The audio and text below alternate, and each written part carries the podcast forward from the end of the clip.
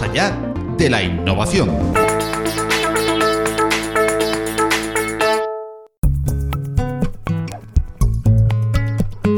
Bonjour à tous. Le 10 et 11 décembre dernier s'est déroulé le Paris Open Source Summit, l'une des plus grandes rencontres européennes sur l'open source, les logiciels libres et l'open innovation.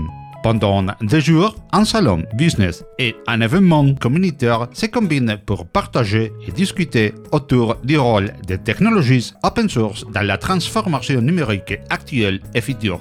Lors de cette édition 2019, Masaya de la innovation a voulu être présenté pour apporter à tous les auditeurs de notre podcast ainsi que la communauté open source francophone les retours d'expérience des membres de cet écosystème. Cette édition spéciale est en français, la langue de l'événement, et dans quelques semaines, nous proposerons également une version espagnole de cet contenu pour Masaya de la innovation. Notre collaborateur Philippe Lardy a été en charge de nous rapporter les impressions de l'événement qu'il a vécu à la première personne. Bonjour Philippe, comment vas-tu? Bonjour Paco, ça va plutôt bien. Avant de nous faire part de, tes impressions sur l'événement de manière générale, n'oublions pas que Philippe a aussi participé en tant que speaker à l'une des conférences. Dis-nous Philippe, quel était le sujet de ta conférence Quel est ton retour par rapport à cette expérience? La conférence que j'ai pu présenter au Paris Open Source Summit en, 2019, euh, c'était autour de l'évolution des tendances euh, open source euh, sur les trois dernières années. C'est une conférence en, anglais, ça m'a permis vraiment de partager l'expérience des collaborateurs qui nous ont aidés en 2017, 2018 et 2019 à euh, rédiger et à voir dans quel euh, sens euh, s'oriente l'open source et quels sont les, leviers en fait de, l'open source. Donc c'était vraiment une expérience très très intéressante. Et aussi ça nous a permis d'ouvrir la porte sur l'édition 2020 qui sera représentée en janvier-février de, de l'année prochaine. Et quel est ton feedback sur l'événement en général? Qui allons-nous pouvoir écouter dans ces reportages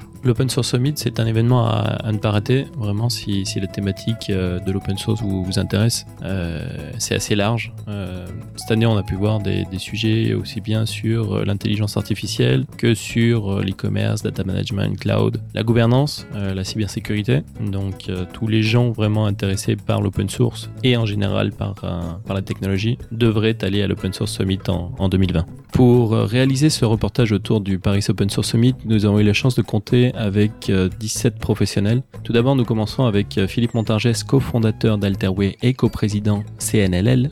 Timothée Ravier, Linux System and Security Engineer pour l'Agence nationale de la sécurité des systèmes d'information. Brian Che, Chief Strategy Officer at Huawei Technologies. Octave Klaba, Founder Owner Chairman at OVH Cloud. Stéphane Wally, Principal Program Manager at Microsoft. Jonathan Lelousse, Field CTO at Capgemini. Antoine Thomas, Open Source Evangelist at PrestaShop, Yoav Kuttner, co-founder SEO at Oro Inc., Pauline Pasquet, avocate IT et data chez Loways, Christophe Villeneuve, consultant IT et community manager chez Atos, Cédric Thomas, CEO at OW2, Roberto Di Cosmo, directeur at Software Heritage, Benjamin Jean, président at Inocube, Christophe Champion, cofondateur d'IOcéan, Pierre Slamiche, cofondateur at Open Food Facts, Guillet, Linux System administrateur pour le garage numérique, et enfin Jean-Christophe Elino, CEO au Pôle Kinétique. Merci beaucoup Philippe. Et maintenant, nous allons suivre ce podcast grâce aux enregistrements de plusieurs protagonistes du Paris Open Source Summit 2019.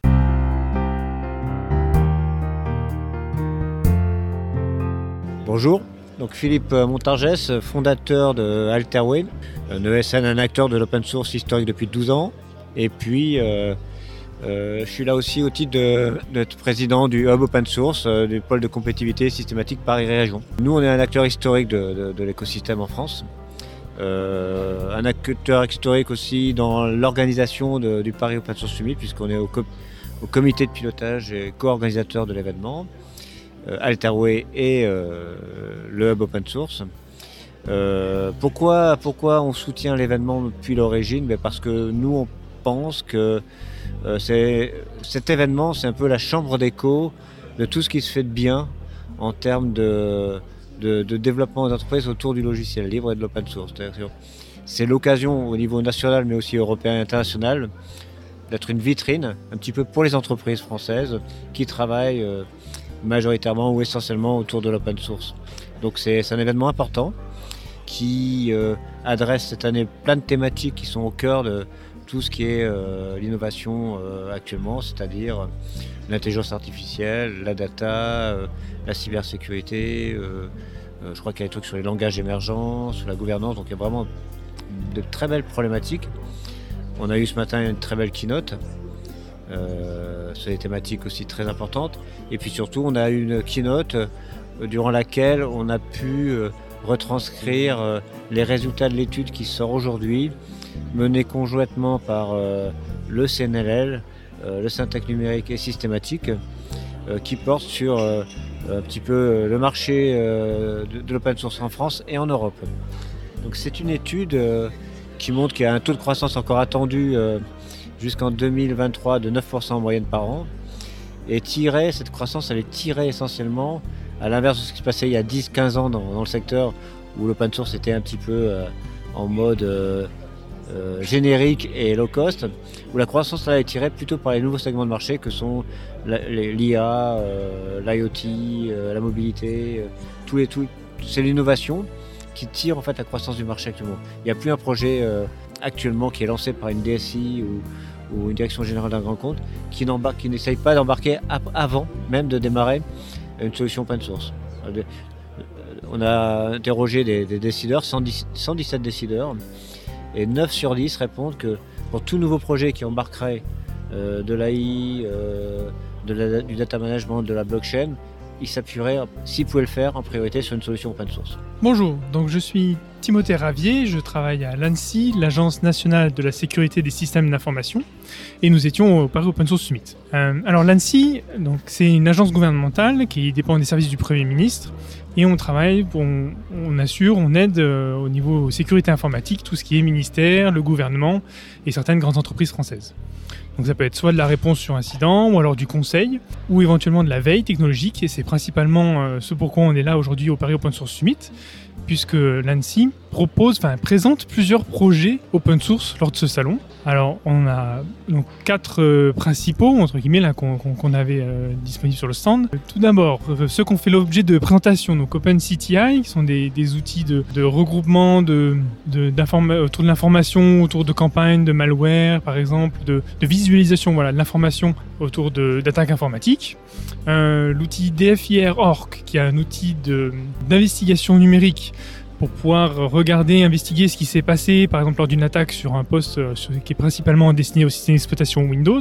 Et après deux projets euh, des labos, donc on a le projet Wookie, qui est euh, un disque chiffrant USB. L'idée c'est de proposer un, petit boîtier qui est capable de se présenter comme une clé USB sur un, poste et de chiffrer les données de l'autre côté sur, une carte SD avec de bonnes propriétés de sécurité en utilisant une carte à puce. Et enfin ClipOS qui est un système d'exploitation durci qui est développé principalement par l'ANSI. Donc voilà, donc là qui vient juste de passer en, version bêta euh, à l'occasion de ce Paris Open Source Summit. Hello, my name is Brian Che and I am Chief Strategy Officer at Huawei. Uh, this morning, I had the opportunity to share a keynote at the Paris Open Source Summit, uh, and I shared about uh, three aspects of Huawei's journey in open source. Uh, we started in open source back in 2006, uh, where we started to use open source mainly as components in products that we were bringing to market. Uh, so, first off, our very first Android phone was probably the very first instance we brought an open source based product to market. Uh, even though we started with open source a few years before that. Uh, one of the big drivers of Huawei's engagement in open source is we started to build our, our enterprise business and our cloud computing business.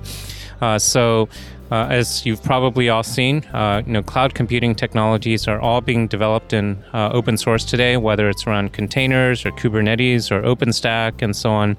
Uh, and so, as Huawei has built out both its public cloud as well as its private cloud business, uh, we have become uh, very, very large contributors into everything from Linux Foundation to CNCF to OpenStack to OpenNFE all these uh, at the platinum level, uh, as well as being very, very large contributors into the open source projects. Uh, from here, uh, we will continue to invest in our cloud business, and uh, open source is absolutely critical. Uh, but we've really started to take a look at what will be the next generation set of technologies in terms of both from an architecture standpoint and also what is necessary from an open source standpoint. And so, uh, really, the next phase that Huawei is currently in is we are about to open source and have open sourced already a very, very large set of new technologies, all focused on how do we address this uh, new architectural requirements uh, for AI everywhere and per, uh, pervasive intelligence. Uh, so this includes everything from uh, making new hardware uh, that will be available for everyone to use, both for general purpose computing as well as for specialized AI training and inference at much, much higher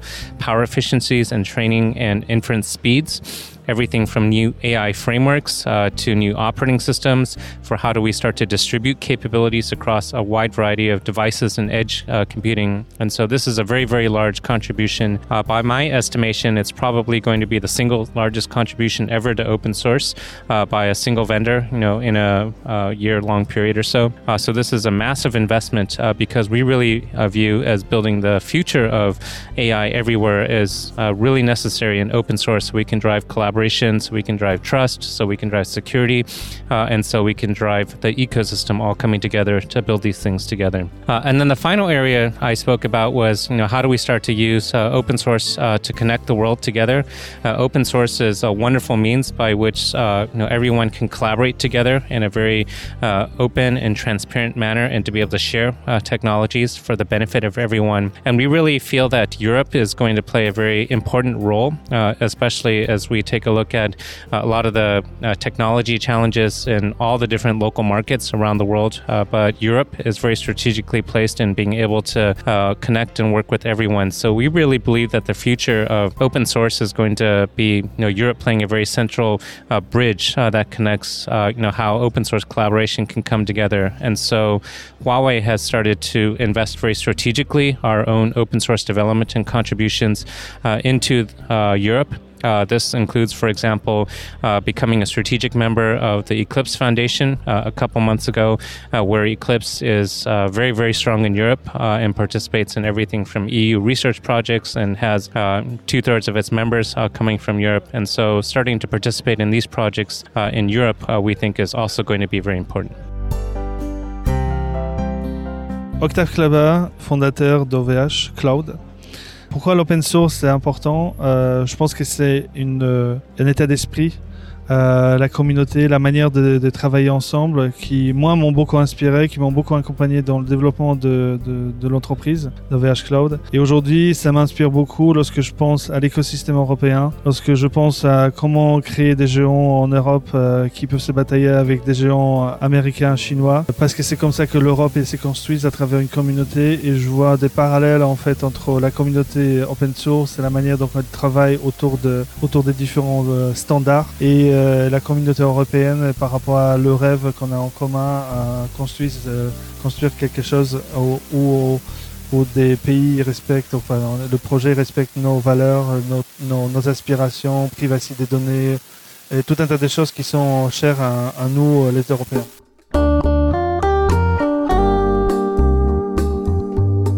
So, my name's Steve Wally, and I am a principal program manager at Microsoft. I work in the Azure office of the CTO, and I love to see what Microsoft is doing in the open source world now. Uh, I just came back to Microsoft after many years away. I've been back for the last two years, and it's it's a genuine pleasure and it's it's a it's fun to go to work every day and see how our engagement in the open source world continues to grow. Uh, I, I, love coming to this conference every year. I've been here many times and spoken many times, and it might be a little bit more quiet this year with the uh, action right now, but it's still a wonderful conference to come and, and, meet all of my friends again and to continue to participate in the bigger discussion in France. Bonjour, Jonathan euh, Lelouze, donc je travaille chez, chez Capgemini. Euh, je suis VP euh, Cloud sur toute la partie cloud, infrastructure et DevOps. Euh, sur l'événement. Donc c'était vraiment un super sujet. On a parlé de containers, de Kubernetes, de beaucoup de sujets très IT. Aujourd'hui, en quoi ça intéresse Capgemini? Parce que Capgemini, c'est une grosse société. Hein. on est 250 000 dans le monde. Aujourd'hui, c'est parce que l'open source est partout. Donc en fait, chez tous nos clients, chez tous les ministères, on en fait énormément, mais on n'en fait pas comme étant quelque chose de dédié. On en fait comme étant quelque chose de naturel dans l'évolution de l'informatique de, nos, de nos clients. Donc ça veut dire que c'est assez naturel aujourd'hui de faire du Linux, du Kubernetes, du Docker, utiliser l'open source. Donc c'est vraiment, euh, c'est vraiment une lame de fond qu'on voit chez tous nos clients. Donc de fait, nous, on est dedans, on est inclus. Personnellement, je travaille depuis 15 ans euh, dans euh, l'open source. Euh, et donc, on est, c'est vraiment euh, une lame de fond qu'on a aujourd'hui euh, dans nos activités et qui fait qu'on est de plus en plus inclus. On a des projets comme Open Cascade, on a des projets qui sont des projets open source de Capgemini. voilà, on est, on est assez présent et on est sur beaucoup de communautés et notamment celle-ci. Ouais, c'est la, la collaboration, c'est quand même la base de l'open source, c'est la contribution, la collaboration. on le fait tous de façon différente. Il y en a qui contribuent au code, il y en a qui permettent la promotion des événements, il y en a qui organisent des choses. C'est pas que c'est de la documentation aussi. Et c'est important de qu'on est là, de participer à l'écosystème. On va pas dire qu'on est les pure players, on va pas faire croire qu'on est les leaders dans le sujet, mais on est là, euh, c'est important, euh, on est présent, c'est chez nos clients. Euh, nous, on est là pour aussi industrialiser les process. On travaille avec des grosses compagnies sur des gros sujets, donc c'était important de montrer qu'on contribue et qu'on est là dans un écosystème qui est très vaste. On n'est pas les seuls et, et c'est bien. Bon bah bonjour, donc moi je suis Antoine Thomas, je travaille chez PrestaShop, donc un éditeur de solutions qui permet de créer des boutiques en ligne, donc open source.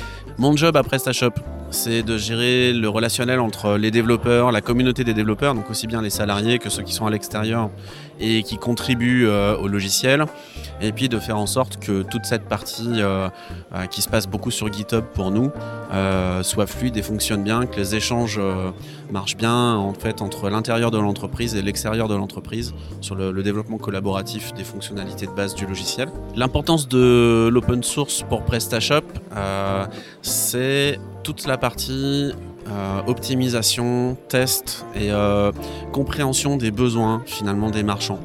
On a différents utilisateurs, en fait, différents clients en quelque sorte. On a les gens qui vendent des modules, donc qui rajoutent des fonctionnalités au logiciel de base.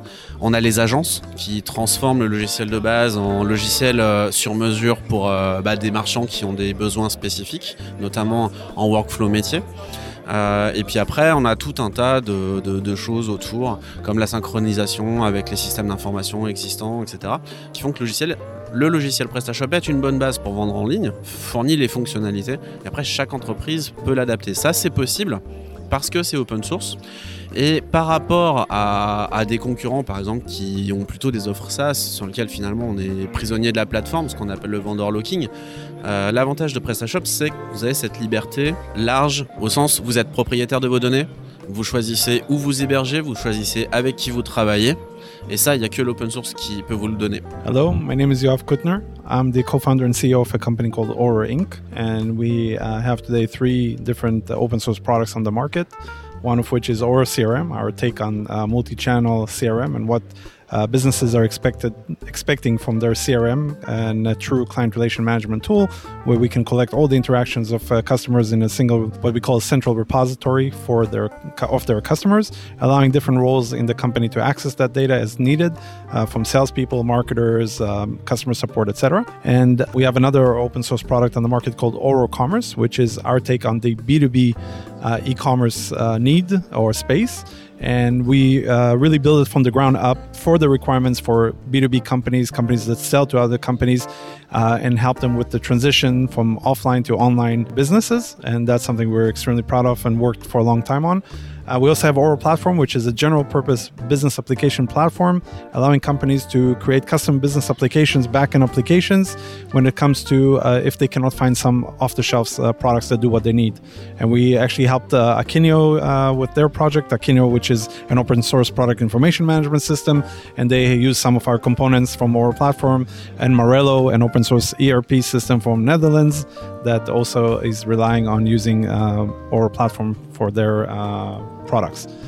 Well, Paris and France uh, for us and Europe in general is a key strategy. Um, it's one of our best markets. Uh, I think open source is really, really understood in Europe. I think even more in, than the US and it's almost becoming a requirement for for companies that are looking for solutions that the solution be open source. I think the most uh, important part about that that we learned is not necessarily the access to the code, the flexibility, etc., but actually the the fact that there's no vendor locking. You don't actually lock them in with you as the vendor because if they still like the solution but do not want to work directly with us in open source. They have the option to do so and own the solution. So i think this today is the biggest differentiator. I think that's something that uh, we're seeing is still leading the idea of uh, why companies choose open source versus other com- uh, other solutions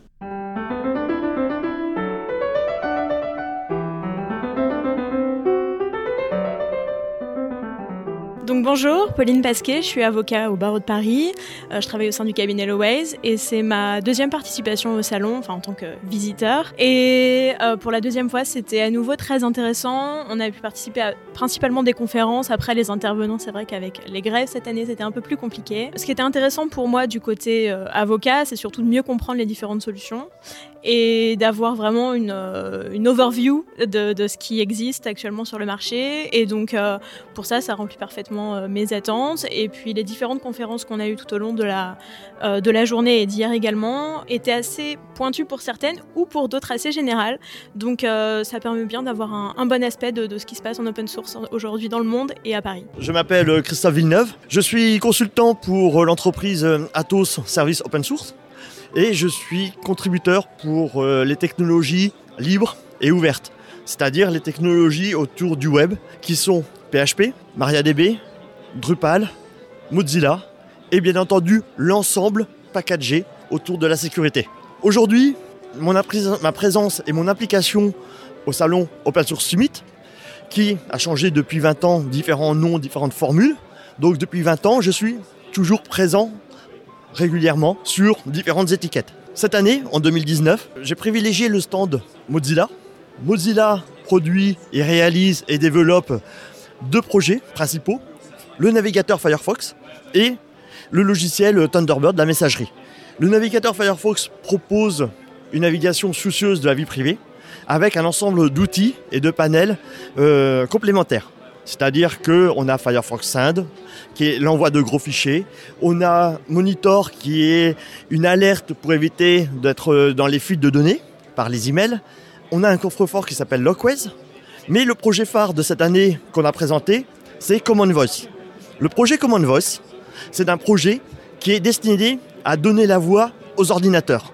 C'est-à-dire, au lieu d'écouter un ordinateur avec une voix saccadée, eh bien, il faut écouter une voix plus humaine, beaucoup plus harmonieuse.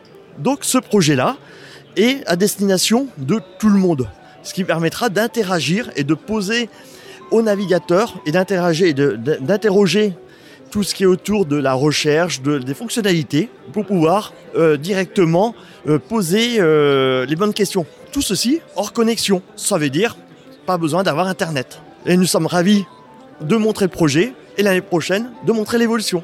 Merci à vous. Je m'appelle Cédric Thomas, je suis le directeur général de l'association W2. Nous sommes une organisation open source à but non lucratif dont la mission est la promotion d'une base de code de euh, composants open source pour les systèmes d'information d'entreprise. Euh, nous sommes à Paris Open Source Summit, euh, un partenaire depuis, depuis le début où nous avons un stand avec euh, plusieurs projets qui sont présentés et où nous organisons également des sessions. On a quatre sessions et euh, ici on organise les sessions internationales.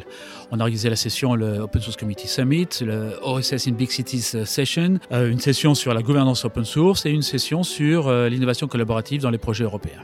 Sur le stand, nous présentons un certain nombre de, nos projets, en particulier le projet Reach Out, qui est une plateforme de bêta testing pour les projets de recherche. On invite les projets de recherche à utiliser cette plateforme pour monter des campagnes de bêta testing. Et on présente aussi le projet Decoder, qui est une euh, base de données qui permet de capter toutes les informations des projets en cours de façon à faciliter l'onboarding un anglicisme, des nouveaux euh, développeurs ou maintainers.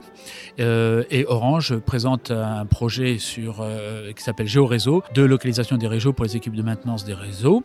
Et nous avons un autre projet qui s'appelle Lutes, qui est le projet de la ville de Paris, qui est une plateforme de développement de services digitaux pour, pour les municipalités. Bonjour à tous, mon nom est Roberto Di Cosmo, je suis professeur d'informatique et en ce moment, euh, je dirige euh, Software Heritage, qui est une fondation dont la mission très ambitieuse est de collecter tous les codes sources de tous les logiciels jamais écrits les préserver, s'assurer qu'on ne va pas les perdre et les rendre facilement accessibles à tous. C'est une mission ambitieuse parce qu'effectivement, il faut trouver tous les logiciels et qui peuvent être éparpillés sur plein de plateformes différentes. Évidemment, il y a GitHub qui est très populaire aujourd'hui, mais il y a énormément d'autres plateformes, Bitbucket, GitLab.com, des instances particulières des gestionnaires de paquets, des, des dépôts comme PayPal, des distributions comme Debian, etc. Donc, on veut collecter absolument tout ça. On les remet dans une unique structure, c'est un énorme graphe qui en réalité contient tout l'historique de tous les développements de tous les logiciels faits sur cette planète. Alors pourquoi on fait ça? Ben, Parce que c'est important pour reconstruire l'histoire du développement logiciel, mais c'est aussi important de fournir une archive, être sûr qu'on ne va pas perdre ces logiciels, alors qu'on a vu dans les années passées, en 2015, la fermeture de certaines grosses plateformes comme Google Code ou Gitorius, qui ont mis en danger un million et demi de projets logiciels libres qui risquaient de disparaître au jour lendemain. Et aussi parce qu'il faut construire une sorte de plateforme universelle pour pouvoir analyser massivement l'évolution de tous les codes sources, pas seulement les passés, mais aussi les présents, pour trouver les erreurs, trouver les failles de vulnérabilité, les corriger, classifier et faire en sorte qu'on puisse plus facilement réutiliser ces logiciels. Donc on veut améliorer la qualité des codes qui sont développés aujourd'hui pour créer un monde technologique meilleur pour demain. Et ça, c'est essentiel parce que si vous regardez, les logiciels est au cœur de toute notre société et les logiciels libres est au cœur du logiciel qui est au cœur de notre société. Donc je m'appelle Benjamin Jean, je suis le fondateur et président de la société du cabinet InnoCube. Le cabinet InnoCube, c'est une structure qui a été créée en 2011 qui accompagne tout type d'acteurs publics et privés dans ce qui est de l'ordre des stratégies open source, open data. Euh, concrètement, nos euh, compétences, c'est tout ce qui est euh, gestion de la propriété intellectuelle, transformation d'organisation, mise en place de process, interaction avec des communautés. Et ça, on le fait à l'échelle des projets, à l'échelle des organisations ou d'ensemble d'organisations. La raison pour laquelle je suis aujourd'hui à l'Open Source Summit et j'y étais hier, alors la première, c'est que j'avais des conférences. Donc pour nous, c'est l'occasion aussi de, euh, de parler. C'est une certaine tribune au regard des projets sur lesquels on a pu travailler, sur lesquels on a pu travailler durant toute l'année. Euh, c'est aussi l'occasion de rencontrer des acteurs, euh, soit qui sont des acteurs de notre écosystème, soit deux acteurs qui veulent venir justement discuter avec l'écosystème de l'open source. Et donc j'étais aussi président de, l'édition il y a quelques années de cela et impliqué dans l'organisation jusqu'à maintenant. Cette année, je suis plus en tant que visiteur, mais ça me va très bien aussi.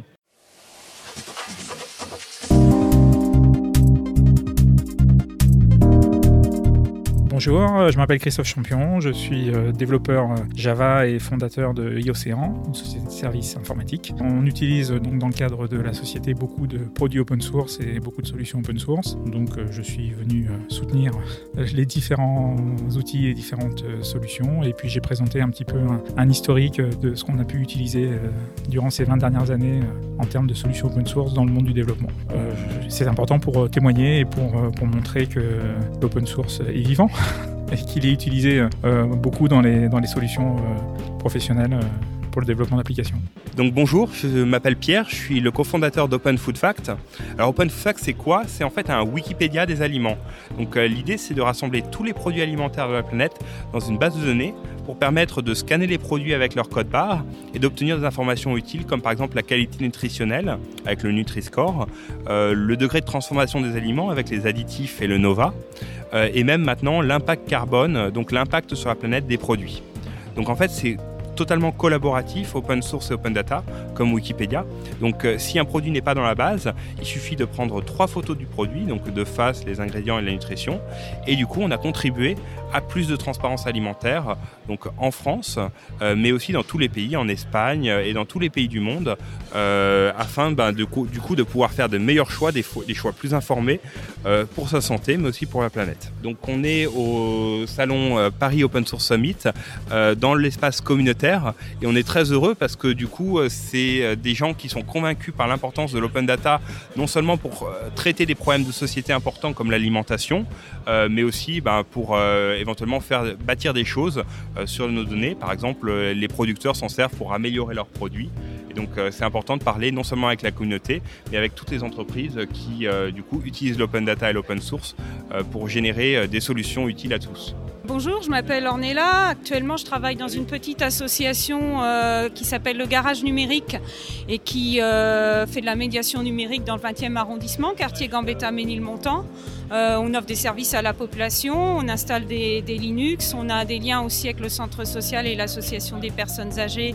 on gère un lieu où les gens peuvent accéder à des ordinateurs pour accès à Internet. Ils ont accès à un certain nombre de services pour faire valoir leurs droits sociaux également. je suis aussi investie depuis quelques années dans les Ubuntu Party et premier samedi du libre. Actuellement, j'ai un peu moins de temps, mais également. Et donc, moi, ça fait une dizaine d'années qu'en effet, je m'intéresse à Linux. Euh, c'est un copain que j'avais rencontré pendant mes études qui m'a vraiment branché dessus et donc ça m'a intéressé. Et dans le cadre d'une reconversion professionnelle récente, en fait, je me suis dit que j'allais faire la chose beaucoup plus sérieusement. Donc ça fait 2-3 ans que vraiment j'ai approfondi le sujet, que j'ai passé la certification LPIC1. Euh, en vue d'avoir, euh, ben, ben, voilà, de, de, trouver du travail, ce qui devrait se faire incessamment sous peu, enfin en tout cas dans une structure plus grosse que celle que j'ai actuellement. Et donc voilà, pour moi après l'open source c'est quelque chose euh, ben, d'important euh, pour que les gens puissent s'approprier les outils. C'est vrai que dans, l'univers propriétaire, en général, on est usager, on a un peu de mal. euh, Enfin, c'est pas toujours euh, facile quand il y a un problème de le régler. Et puis, on n'a pas vraiment la maîtrise en fait de ces outils. Donc, c'est assez intéressant. Le travail que je fais actuellement, qui consiste par exemple à inciter des gens euh, dans notre association à migrer de Windows vers Linux, euh, ben, c'est quelque chose qui me paraît important, surtout vis-à-vis de populations comme les personnes âgées ou les jeunes qui n'y penseraient pas forcément spontanément. M'appelle Jean-Christophe Elino et je dirige le cluster Akinetic, qui est le cluster open source de la région Nouvelle-Aquitaine. La région Nouvelle-Aquitaine, c'est une grande région hein, qui va de Biarritz, donc du Pays Basque, jusqu'au centre de la France.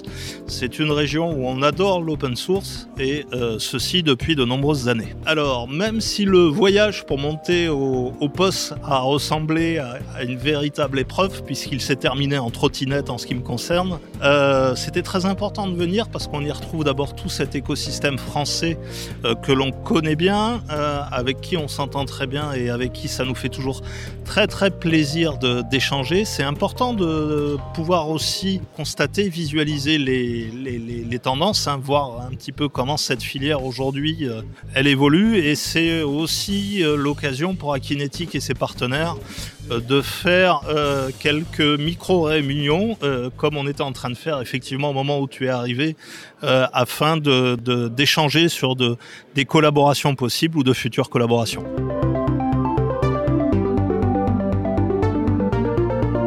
Más allá de la innovación.